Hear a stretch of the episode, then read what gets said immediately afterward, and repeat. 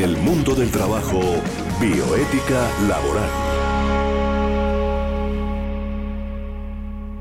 Saludamos al doctor que nos acompaña en este momento. Él es representante del Ministerio del Trabajo en este programa, el doctor John Jairo Góngora Torres. Muy buenos días, doctor eh, Góngora. Buenos días, Tito, para usted y toda su amable audiencia. Muy bien, el doctor John Jairo es abogado también, especialista en Derecho Administrativo y Constitucional y actualmente labora en el Ministerio del Trabajo como inspector del Grupo de Prevención, Inspección, Vigilancia y Control del Ministerio. ¿Es así, eh, Gabriel?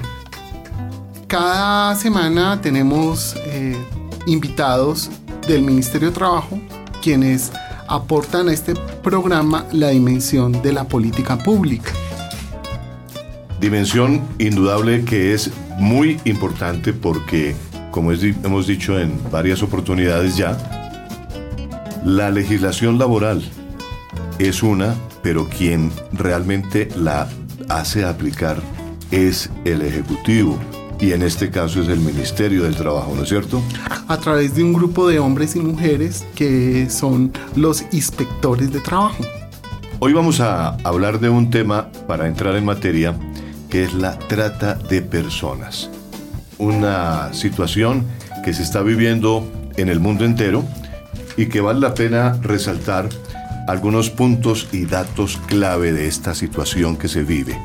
La trata de personas es la tercera forma de tráfico más extendida, tras el tráfico de las drogas y también el de las armas. Genera 32 mil millones de euros para tener una idea de lo que es una moneda fuerte como el euro este, este delito genera 32 mil millones de euros al año. La Comisión Europea emprendió en junio del año 2012 una estrategia para erradicar la trata de personas. Cada año entran en redes de explotación aproximadamente 2 millones y medio de víctimas en el mundo. Principalmente son las mujeres y los menores de edad que caen en estas redes.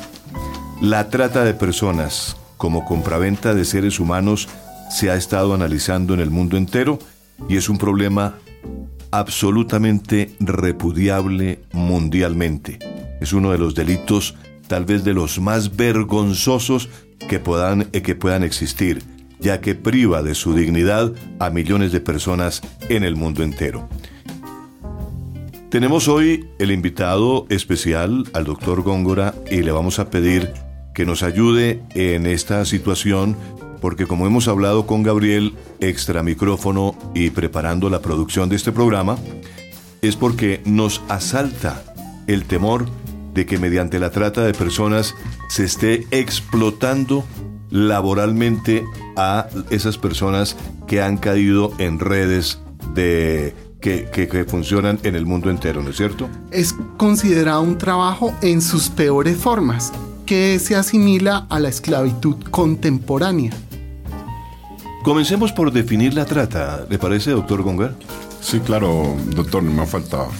Para aterrizar en el tema más subjetivamente o tener puntos claros sobre lo que es en sí la definición de la trata de personas, podemos entenderlo como aquel delito que consiste en el secuestro, traslado o la acogida de seres humanos por medio de la amenaza, la violencia u otros mecanismos coercitivos. Eh, ejemplo, la estafa, el abuso de una posición dominante, etc. O la posición que ejercemos muchas veces sobre las poblaciones más vulnerables. Claro que sí. Mire, eh, diariamente, y para hablar un poquitico del estado del arte, como se denomina en los eh, procesos de investigación jurídica, el estado del arte de un, de un problema de estos, son muchos los, eh, los registros en los medios de comunicación que tenemos, ¿no es cierto? Diariamente salen noticias. Hoy, por ejemplo, el periódico El Tiempo trae una, un relato de la explotación sexual, el delito que se roba la infancia, así lo titula el periódico El Tiempo, y habla de las redes de explotación sexual que se mueven a puerta cerrada, en bares, en prostíbulos, por redes sociales y lo peor, en el interior de las familias. En Bogotá, los niños son un blanco fácil para sus captores. sobre todo si han sufrido de maltratos en el seno de su hogar. Según cifras del Instituto Colombiano de Bienestar Familiar, solo en el año 2016 ingresaron 308 casos de explotación sexual, de los cuales 59 se registraron en la regional Bogotá, cifras mínimas porque es un delito que no se denuncia. Y de acuerdo con el Instituto Distrital para la Protección de la Niñez y la Juventud, IDIPRON, que maneja el programa de prevención y atención de la explotación sexual comercial de niños, niñas y adolescentes, ya hay varias localidades priorizadas por la incidencia de casos, muchos de los cuales no salen a la luz pública. Y agrega el periódico El Tiempo en su página virtual, que es de donde tomamos esta información, que la sociedad tiene una posición hipócrita. Escondemos a la víctima. Es como un autismo social. Si el problema me lo ponen detrás del muro, ya no existe. El abuso de los menores es intramural, en casas, en prostíbulos, en sitios cerrados. Este es un delito que hay que denunciar y repudiar, dijo Wilfredo Grajales Rosas, que es el director de IDIPRON. Y en la localidad de Chapinero, que es donde estamos nosotros, ¿no es cierto? En este momento aquí en Unipiloto Radio. Barrios como Pardo Rubio, San Martín, Paraíso, Bosque Calderón y Juan 23 están en la mira. Allí hay fuertes contrastes socioeconómicos, población joven, universidades, comercio dedicado a la rumba. Además, por tener una vocación turística, se incrementa el riesgo de distribución y el uso de sustancias psicoactivas y de la mano la prostitución y la explotación sexual. Las categorías de esta explotación sexual comercial de adolescentes son la pornografía y el turismo sexual. El turismo sexual lo tenemos en sitios aquí en Bogotá como Plaza Pauster, donde es específico el perfil con adolescentes, jóvenes adolescentes.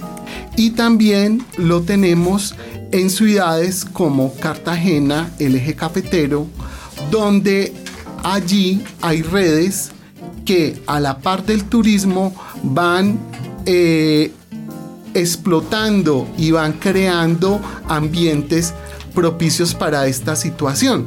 Se habla precisamente que hay sistemas de turistas especializados en este tipo de explotación. De la mano con la tecnociencia tenemos la otra arista que es la pornografía a través de la tecnología de la información. La pornografía se hace en sitios a nivel global y está distribuido en todo el mundo y el mayor tráfico de Internet y el mayor consumo de Internet es para esta categoría. Es muy importante que la entender o saber que la SIGIN o Policía Secreta tiene una división especializada en sistemas forenses de violación de derechos humanos de los niños a través de pornografía mediante las redes sociales y mediante sitios especializados. Ellos detectan inmediatamente y con su sistema de policía forense van llegando a los sitios donde se distribuye pornografía de adolescentes. Muy bien. Eh, pero yo le preguntaría al doctor John Jairo, ¿qué está haciendo el Ministerio del Trabajo con respecto a esta situación? Bueno, respecto a la situación que hoy se está exponiendo en, la mesa de debate, es muy importante eh, tener en cuenta las políticas públicas del gobierno nacional, no solo a través del Ministerio del Trabajo, sino a través del Sistema Nacional de Bienestar Familiar. Estas son la articulación de diferentes entidades de orden gubernamental en las cuales encontramos al ICBF, al Ministerio del Trabajo, a esto Planeación eh, Nacional, eh, Ministerio del Interior y las diferentes entes que se encargan de las políticas públicas, en, en este caso a favor de los niños, niñas adolescentes. Entonces es muy importante para el Ministerio del Trabajo trabajar de una forma transversal con estas instituciones de tal forma de que podamos llegar a los sectores más vulnerables, en este caso los niños, niñas, adolescentes, esto están siendo explotados de alguna u otra forma esto por eh, las diferentes situaciones que pueden presentarse hoy en sociedad. Entonces, desde el ministerio se está trabajando arduamente. Esto se hace eh, a nivel eh, institucional un censo, un censo el cual es organizado desde el ministerio, en donde pretendemos ubicar a toda la, la población trabajadora infantil. Eh, sabemos que es un trabajo arduo, esto en estos momentos o muchas veces por esto olvido estatal nos olvidamos de lo más importante que han sido nuestros niños, niñas, adolescentes. Entonces hay una política seria, una política decidida esto exclusivamente a, a reducir los índices de trabajo infantil que hoy se presentan en nuestro país. Bien interesante eh, la situación de el- la acción que tome el gobierno con respecto a perseguir de alguna forma estas redes que operan con la trata de personas, ¿no? Sí, y la parte cultural es muy importante porque es allí donde están los factores de vulnerabilidad. Generalmente el adolescente de 16 a 18 años tiene un imaginario que él puede alquilar su cuerpo y como estamos en una sociedad de alto consumo, por unas zapatillas, por una bicicleta, por uh, un paseo, los jóvenes creen que al recibir dinero o bienes en especie, van a alquilar su cuerpo por un tiempo y eso no tiene problema. Resulta que ellos están cayendo y no son los eh, vendedores de sexo, sino son víctimas. Cuando un adolescente o un, un, un, joven en esta situación llega a esos extremos, es importante contener los factores de vulnerabilidad a nivel familiar y a nivel individual. ¿Cuáles podrían esos ser esos factores a nivel familiar de vulnerabilidad de los adolescentes? Maltrato, soledad, abuso sexual anterior, comunicación, distancia emocional. Los hijos no reciben ni orientación ni consejo en la familia, tendencia al aislamiento de cada uno de los miembros. La constante, transgresión de los límites, hacinamiento, violencia y abuso sexual, consumo de alcohol o de drogas. Parentalización. Los hijos cumplen las funciones de los padres. Eso también es grave porque en, en los eh, sistemas de poder y de cultura en las familias, el mismo abuso sexual com- co- comienza por sus padres o sus parientes. En la literatura encontramos en, en las novelas de Gabriel García Márquez esta figura. Tenemos la novela de la, la triste historia de Cándida Heredia y de su abuela desalmada. Claro. La abuela vende a Cándida allá en el Caribe a su, a su nieta adolescente eh, en, en la parte de, de su virginidad. Y la otra novela de Gabriel García Márquez es Historia de mis putas tristes. ¿Cómo no? En, en esa novela, eh, una persona adulta mayor de 90 años decide que antes de morir va a tener su primera, su, su última experiencia con una niña que sea virgen. En ese sistema narrativo nos hace caer en cuenta del problema de la explotación sexual de adolescentes. A, a nivel universal tenemos también eh, cine, liter- además de la literatura, el cine. Tenemos la película colombiana y la novela colombiana. Si- sin tetas no hay paraíso. en, esa, en esa novela que también se volvió película, cuenta la historia de una niña explotada sexualmente y cómo son todas sus historias y sus sufrimientos. Claro que sí. En el mundo del trabajo, lo que nuestra constitución quiere. Nuestra constitución quiere que nosotros seamos gente buena, honesta, pero también quiere protegernos de esos eh, eh, sitios y de esas redes que muchas veces eh, pues acuden a la realización de un delito como la trata de personas. De tal manera que le voy a pedir al doctor John Jairo que nos ilustre un poquito de cómo es el marco jurídico que encierra la Constitución y también la ley penal dentro de esta situación de la trata de personas? Bueno, Tito, frente a la dinámica de la, de la problemática que hoy estamos tratando frente a la trata de personas en el mundo, debemos entender que son 30 personas, 30 millones de personas, de, esclavos modernos que hoy pues son víctimas no solo de prostitución, sino de aquellas mujeres que de pronto caen en, el tema de la prostitución. También hay hombres que caen en trabajar sin recibir nada a cambio, o niños eh, trabajando en las calles, pidiendo limosna o robando. Entonces aquí es muy importante, ¿qué está haciendo el Estado? ¿Qué ha hecho? ¿Cómo estamos enmarcados?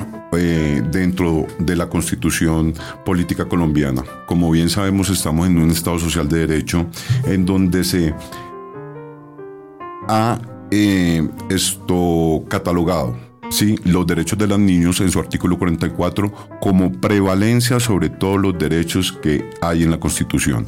Entonces, esta norma eh, de arraigue constitucional pues nos da para desprendernos y de allí regular todo lo que tiene que ver con la protección de niños, niños y adolescentes. Actualmente tenemos el Código de Infancia y Adolescencia, el cual pretende que la protección de aquellos niños sea de una manera efectiva y de una manera que logre restablecer los derechos de aquellos niños, niños, adolescentes que por X o Y circunstancias son víctimas de eh, el EXNA. Entonces, he traducido como la explotación sexual comercial de niños, niños y adolescentes. Entonces, ante la dinámica eh, de hoy, de la sociedad, de la tecnología, eh, el gobierno no es ajeno a esto y ha tenido que, de alguna u otra forma, legislar de una manera moderna, de una manera que se adecue a las nuevas situaciones que hoy pueden presentarse en sociedad. Entonces, es muy importante esto las herramientas que pueda el Estado a través de sus entes eh, equiparar eh, la solución de aquella problemática que hoy agobia el país y que de alguna u otra forma está siendo indiferente por gran parte de la sociedad. Sin olvidar que eh, es obligación tanto de la sociedad, del Estado y la familia estar velando por los derechos de los niños, niños adolescentes del país. ¿A qué edad podríamos decir comienza realmente la edad sexual de un niño, de una niña? Esto, mm, para este tema, esto, tenemos el Código Penal colombiano. Sí, esto, Tito, es muy importante tener en cuenta que la edad sexual en Colombia es, son los 14 años. Desde ese momento, eh, pues la persona tiene el libro albedrío de ejercer sus derechos sexuales y reproductivos. Eh, debemos tener en cuenta, ¿sí? que no es el simplemente eh, hecho de tener 14 años que me autorice para eh, empezar a ejercer mi sexualidad o pues de alguna u otra manera ejercer mis derechos sexuales. Entonces es muy importante que nuestros niños, niñas y adolescentes conozcan cuáles son sus derechos sexuales y reproductivos. ¿sí? Hemos visto que en diferentes medios o en diferentes eh, foros o situaciones del país han de pronto satanizado el tema de la, de la esto, educación de género. ¿sí? Entonces, eh, al eh, querer, ¿sí? Esto, o de pronto persuadir o insinuar que se está orientando a los niños y adolescentes para eh, todo el tema de su orientación sexual. Entonces es muy importante que nosotros tengamos desde eh, como adultos, como entes que mm, se manejan las políticas públicas sobre derechos de niños, niños adolescentes, tener claro eso cuáles son los derechos sexuales y reproductivos de cada adolescente para que pues eh, al momento de tomar decisiones pues ellos tengan claridad sobre si eh, esto entran o no al mundo de la sexualidad. Cuando realmente se comete un delito de la trata de personas y cae por ejemplo una niña eh, entre los 14 y 16 años, ¿qué delitos está, qué, qué, qué podríamos decir que está sucediendo ahí, Gabriel?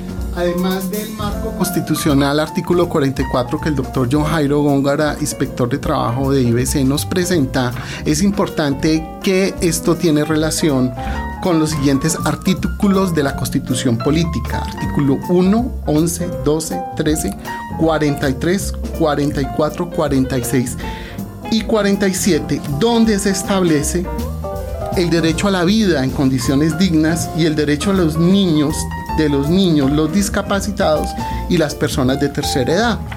Ya pasando a el Código Penal tenemos el artículo 213 que habla del y relaciona el tema del proxenetismo con menores de edad. El artículo 217 que es la demanda de explotación sexual.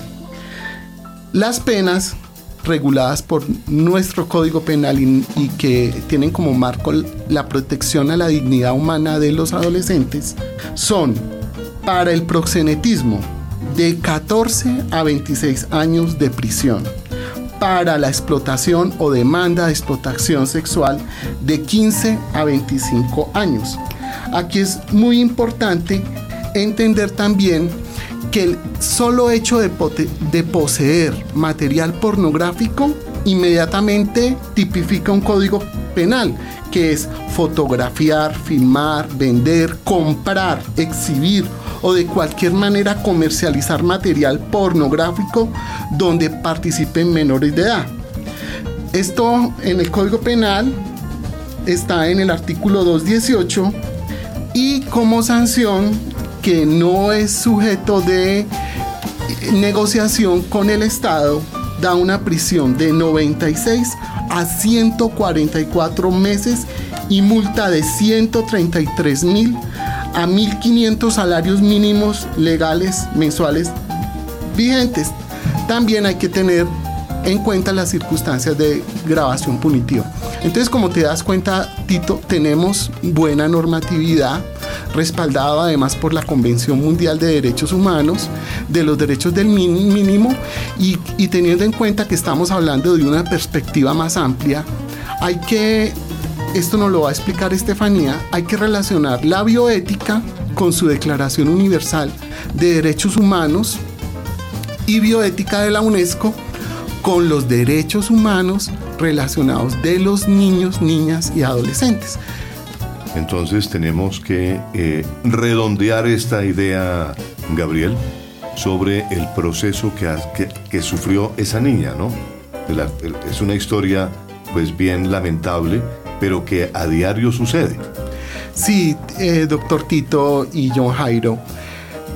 El tema de explotación sexual comercial se puede dar de niños de 15 a 18 años.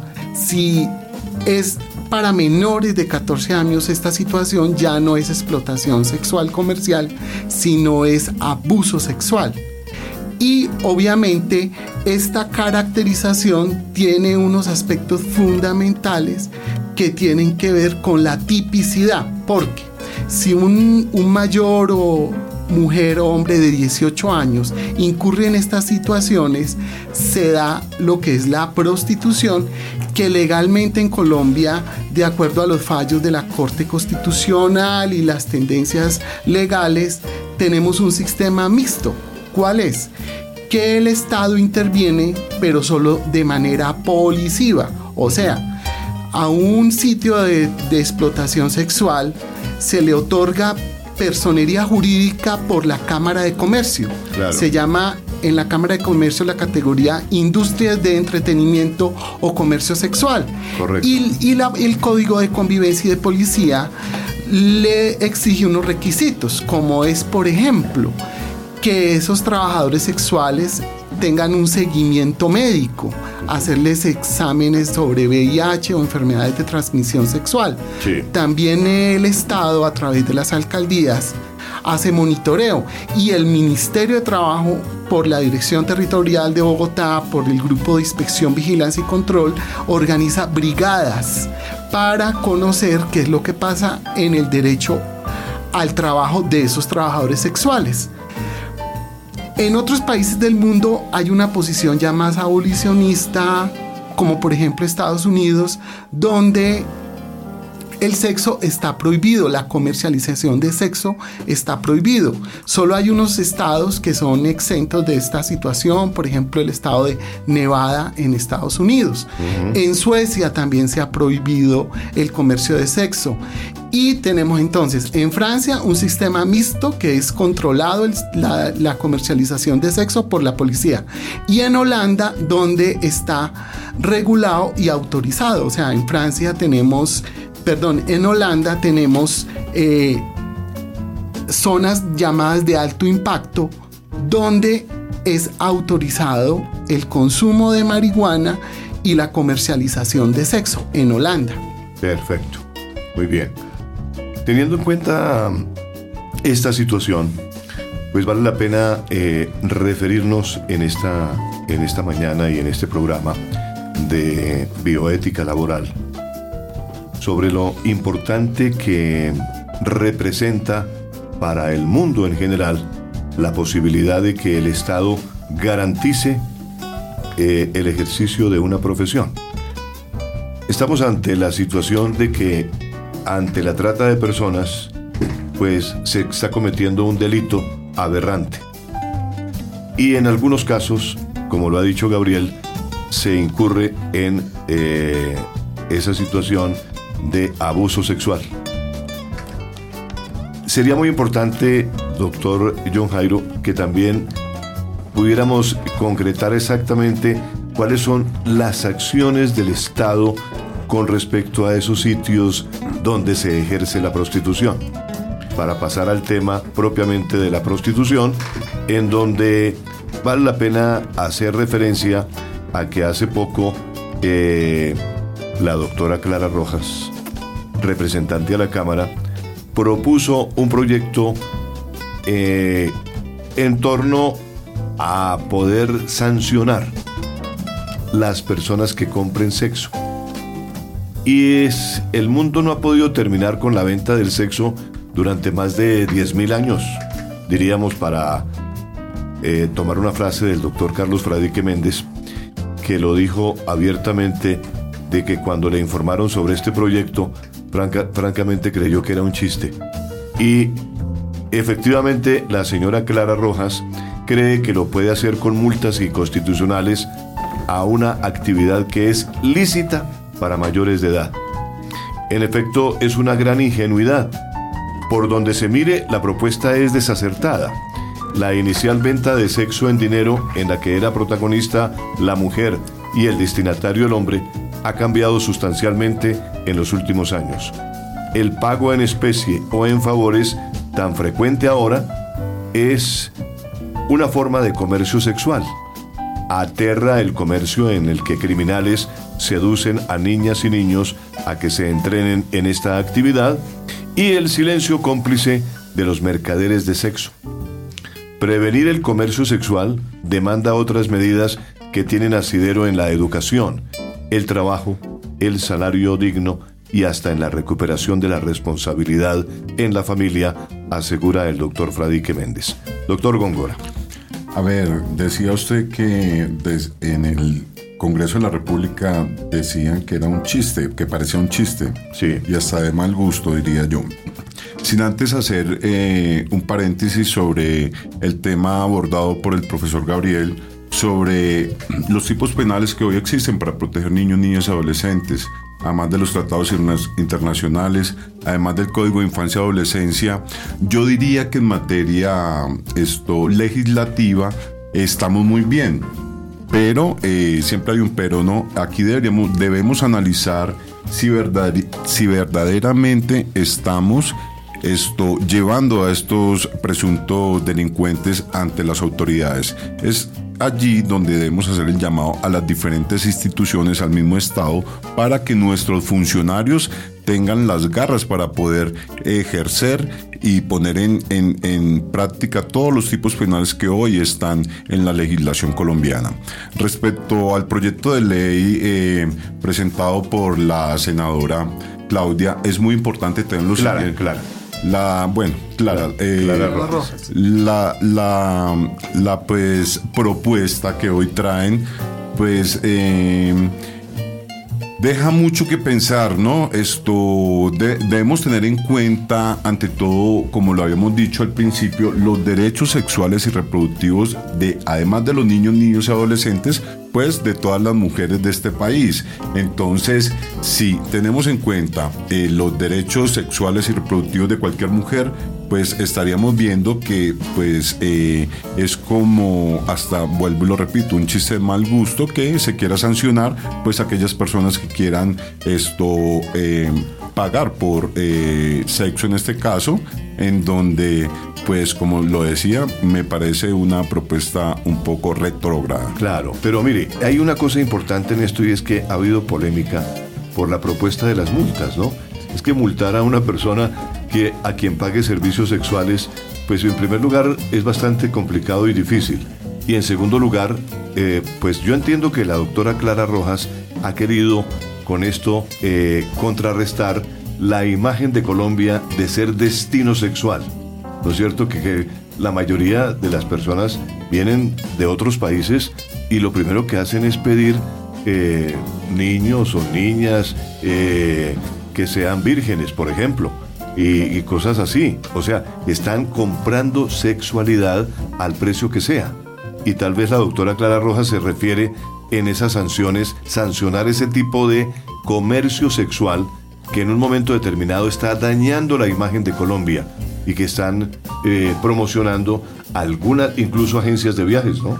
Mira, el contexto es el siguiente. En la filosofía, en el pensamiento hay dos polos. El primer polo es el que dice que el comercio sexual, la prostitución es deshumanizar las relaciones afectivas, volverlo una mercancía y por tanto el Estado debe proteger.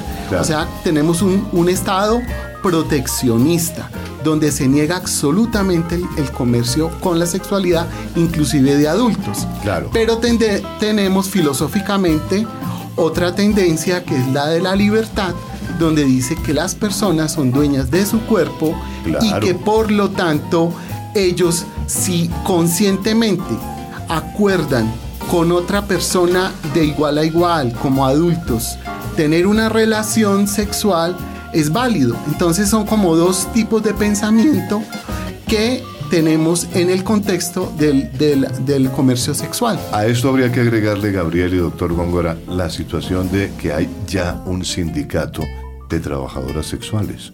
Y eso ha eh, motivado profundas protestas de este sindicato frente al proyecto de ley presentado por la doctora Clara Rojas. Bien, cerrando ya esta eh, situación que hemos abordado en el día de hoy, la trata de personas, el trabajo sexual, eh, la forma como el Estado ha venido eh, enfrentando estos delitos y obviamente visto por autoridades de la, del Ministerio del Trabajo, nos ha acompañado hoy el doctor Góngora, pues todo esto que hemos esbozado en este programa ha tenido fundamentalmente el objetivo de dejar, digamos que, establecido que hay un delito y que debemos, eh, ojalá, cuidar muy bien a nuestros hijos y a nuestras hijas, de que ojalá no se vayan a dejar enrolar en esas redes que persiguen ante todo muchachos y muchachas que quieran ganar dinero. Y por el ansia y aquel, aquella codicia que muchas veces el ser humano demuestra que quiere tener más y más, entonces caen en esas redes que son peligrosas, porque realmente lo que debemos dejar como mm, silogismo de lo que hemos tratado acá es que realmente debemos proteger a la juventud, desde la niñez, enseñarle valores que le permitan a esa persona crecer en un ambiente sano, en un ambiente ojalá eh, de muchos valores y de mucha orientación también en lo sexual, para que en la parte correspondiente, cuando llegue la edad de, las, de los derechos, eh, de, ejercer los derechos sexuales, como lo ha dicho nuestro invitado especial hoy, pues obviamente tengamos responsabilidad familiar también y vigilemos muy de cerca eh, la situación del ejercicio de los derechos sexuales y reproductivos de nuestros seres más queridos, que son los hijos. Y pues, ¿por qué no decirlo de aquellas personas que están rodeando la familia? De tal manera que ese es, diría yo, el principal, la principal respuesta que le podemos dar a nuestros oyentes una vez analizada la situación en el día de hoy, dentro de la bioética laboral, dentro de los principios que siempre nos atañen en esta situación del programa.